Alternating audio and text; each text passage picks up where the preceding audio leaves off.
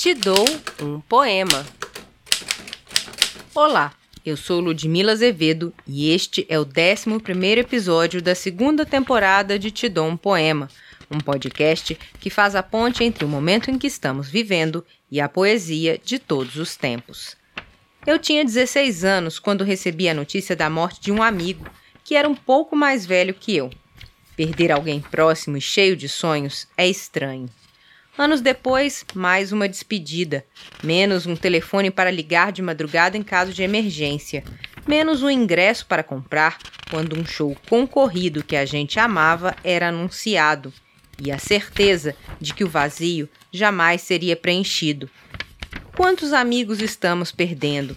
Quantas pessoas que tinham canções que pareciam ter sido feitas para elas, que tinham gostos excêntricos, como preferir mostarda à manteiga no pão, que tinham risadas só delas e que entendiam dores só nossas.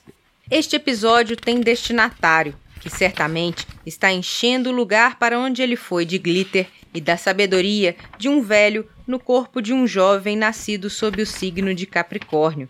Para o meu querido Ricardo, o laranja, eu dedico Mário Quintana, gaúcho de Alegrete era conhecido como poeta das coisas simples e haja talento para falar do simples de maneira profunda e peculiar.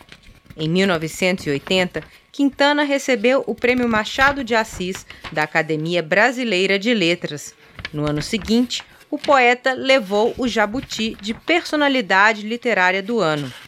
A Os Relógios foi publicado no livro Acordo Invisível de 1989. Ah, os relógios.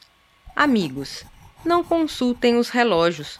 Quando um dia eu me for de vossas vidas, em seus fúteis problemas tão perdidas que até parecem mais uns necrológios. Porque o tempo é uma invenção da morte. Não conhece a vida, a verdadeira, em que basta um momento de poesia para nos dar a eternidade inteira. Inteira sim, porque essa vida eterna somente por si mesma é dividida.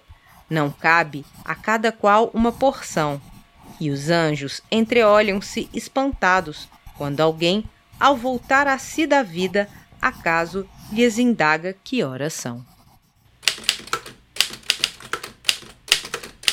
Este podcast é uma produção da Casa dos Três Gatos.